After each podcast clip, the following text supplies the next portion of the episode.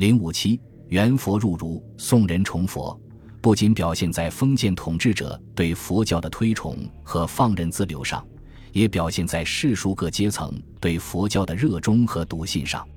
佛教对宋人的日常生活影响至深，同时佛教的滥觞也对传统的儒学构成了威胁，儒学正统的地位受到了动摇。所以，从宋初开始，儒学大师们都不遗余力地排斥佛教，捍卫儒学独尊的地位。但是，传统儒学发展到宋代，由于自身的固步自封，越来越脱离现实。虽然统治阶级不敢随意抛弃之，但由于自身的缺陷，也限制了它服务政治功能的发挥。所以，儒学也需要反省，吸收新的血液，弥补自身的不足。在这种情况下，佛教的某些内容也正好迎合了他的需要，所以从宋中叶以后形成的理学就明显的吸收了佛教的内容，儒佛融合，佛教的儒学化也就成为必然之事。宋代佛儒融合需要有一个过程，同样，佛教的儒学化也需要有一个过程。宋初，佛教和儒学成冰水之势，两不相容，尤其是宋儒继承韩愈的辟佛主张。强烈排斥佛教，孙复、石解、欧阳修诸人皆为辟佛老之说行于天下。孙复、石解排佛尤为激烈。孙复在其《儒儒》中说：“佛老之徒横乎中国，彼死生，祸福虚无，报应为事，千万其端。待我生民，绝灭仁义，以塞天下之耳；摒弃礼乐，以图天下之目。以佛教灭弃仁义。”礼乐等中国传统的人伦道德为借口，大肆抵佛灭佛。他们主张对待佛教应人其人，火其书，炉其居。欧阳修、教之二人对待佛教比较理智。他认为佛教弃其父子，绝其夫妇，愚人知性甚利，又有蚕食虫毒之弊。然而民皆相虑而归焉者，以佛有为善之说故也。所以要想战胜佛教。取得排佛运动的胜利，仅用粗暴的方式未必能奏效。要从根本上通过宣传，让百姓懂得儒家的仁义礼智信才是通往为善的唯一途径。使无民小然之礼义之为善，则安之不相虑而从哉？这就叫修其本以胜之。如果说孙复、石解、欧阳修等人排佛，主要是出于捍卫儒学的独尊地位，以及对佛教抗顶儒学的不满的话，而李构排佛，则主要出于佛教之盛对社会经济的破坏。李构在宝元两年所撰的《复国策十首》中，对佛教盛行对社会经济的破坏深加痛斥。他认为，佛教对社会至少有十大害处，诸如南部之耕、坐陶徭役、国用以耗、亲老莫养，这与真宗朝王禹称尚书皇帝反对僧尼不蚕而衣、不耕而食、祸国度民。从而提出杀太僧尼，使平民无号的主张如出一辙，这大概与宋中期出现的三种问题造成国库空虚、财政匮乏有一定的关系。与孙复、欧阳修等人排佛是为了捍卫儒学独尊的情形不大一样。不管怎么说，从宋初开始的崇佛政策引起了一大批诗人的强烈不满，他们嚷斥佛教其实也为元佛弘儒。为融合儒佛奠定了基础。进入宋中叶以后，宋儒对佛教的态度发生了较大的变化：一是世人习佛成风；二是简单的表面式的斥佛转向从学术上对佛教进行批判；三是大量汲取佛学内容来改造和充实儒学。也正是从这个时期起，儒、释到三教合流才正式完成，理学正式兴起。佛教徒对传统儒学一向是比较轻视的，他们的拿手好戏便是心性义理之学。与欧阳修同时代的僧人契宗对欧阳修等人的斥佛曾指出：“如佛者，圣人之教也，其所出虽不同，则同归于治。儒者，圣人之大有为者也；佛者，圣人之大无为者也。有为者以治世，无为者以治心。”故治世者，非儒不可；指出世，非佛亦不可。意思是说，儒家长于治世，短于治心；佛学则长于治心。面对这样透骨的挑战，欧阳修是无法做出圆满的回击的。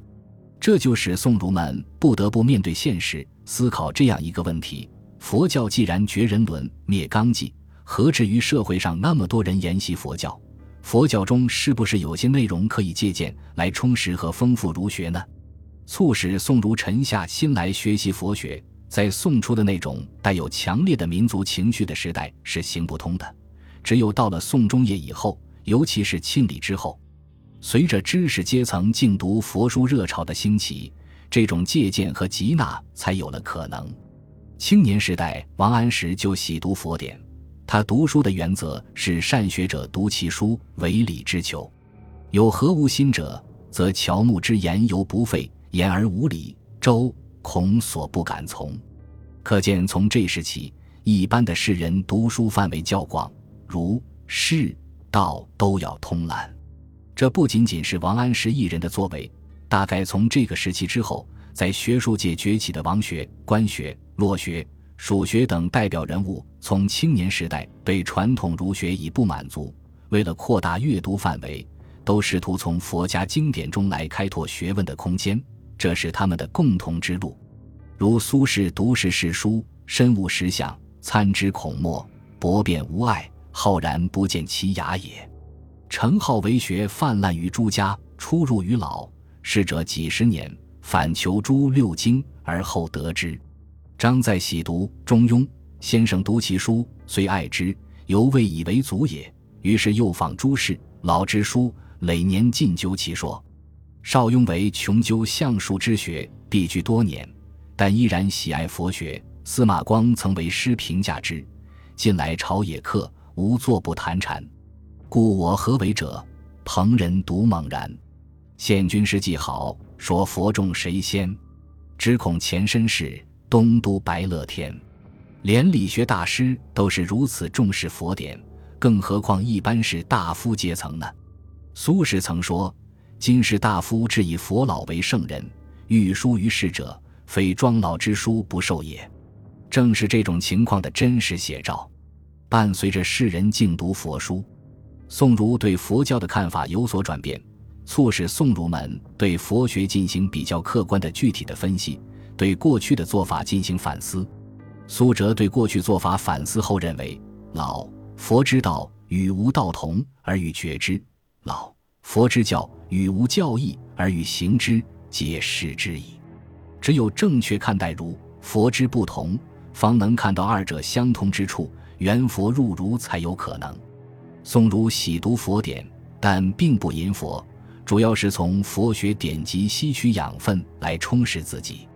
但他们大多都能钻进去跳出来，由佛学经典回归到儒家正统的立场上来，这就是出入于佛老，反求于六经。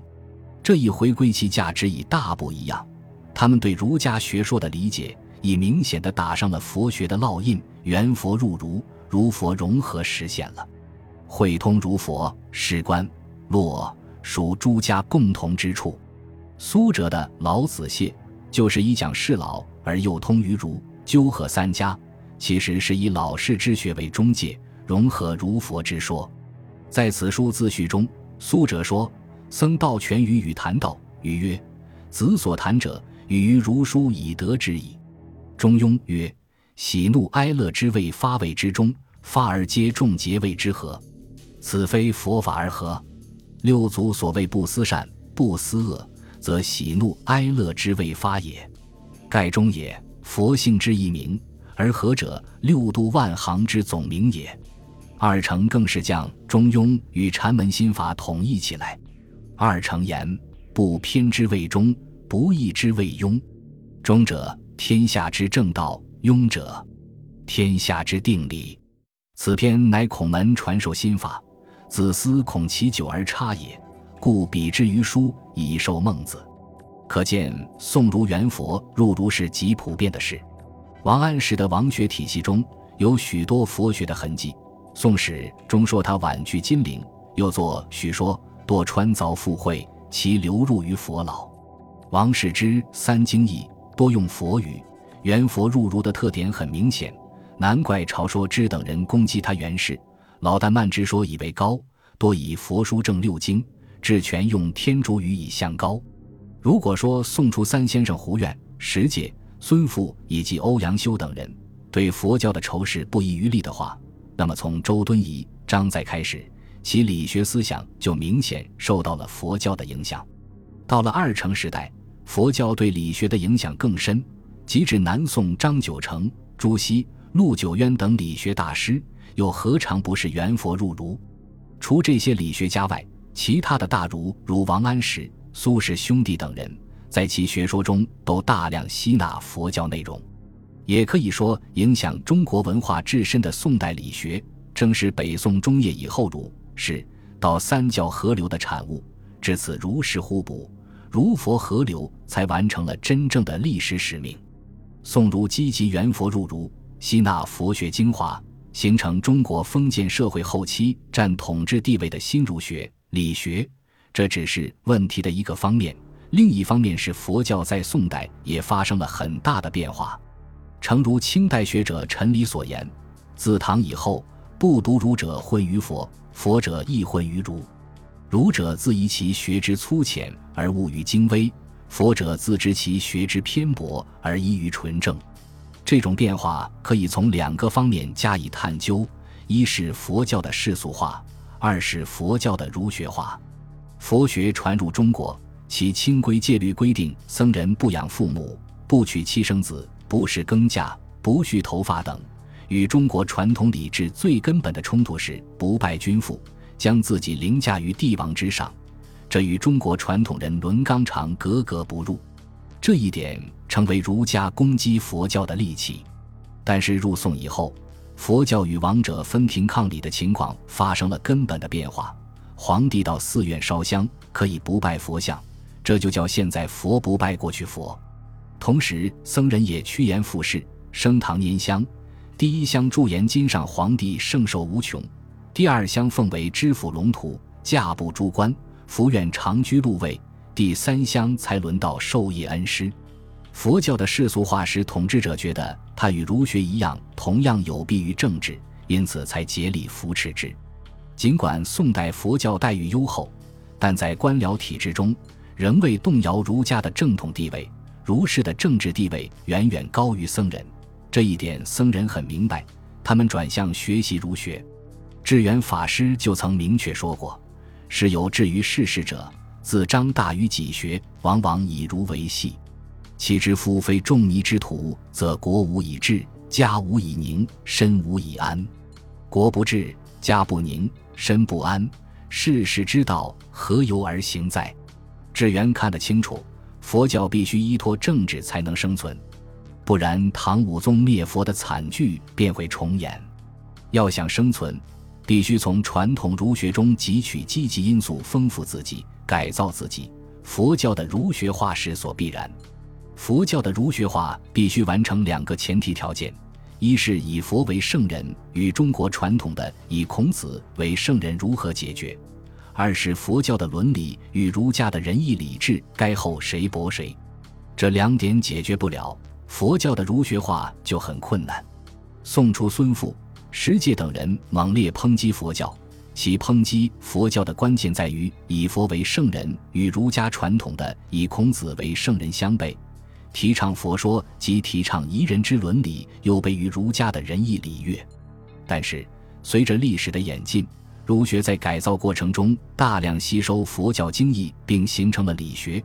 人们尤其是宋儒对佛教不再以仇视的态度对待之，这就为佛教的儒学化准备了前提。而贡献最大者还是佛教徒中具有相当知识水准的杰出僧侣，如契松等人。契松是一代高僧，他对宋代佛教的儒学化进程起到了相当大的作用。其平生著作甚丰，而得意之作是《孝论》和《原教》，这可以说是把佛教教义和佛教伦理同儒学融合的有力佐证。在《孝论》中，契松以孝道为主题。重点探讨了佛儒伦理相通的问题，即佛之五戒通于儒之五常。在《解孝章》第七中说：“五戒，十一曰不杀，次二曰不盗，次三曰不邪淫，次四曰不妄言，次五曰不饮酒。”夫不杀，人也；不道，义也；不邪淫，礼也；不饮酒，智也；不妄言，信也。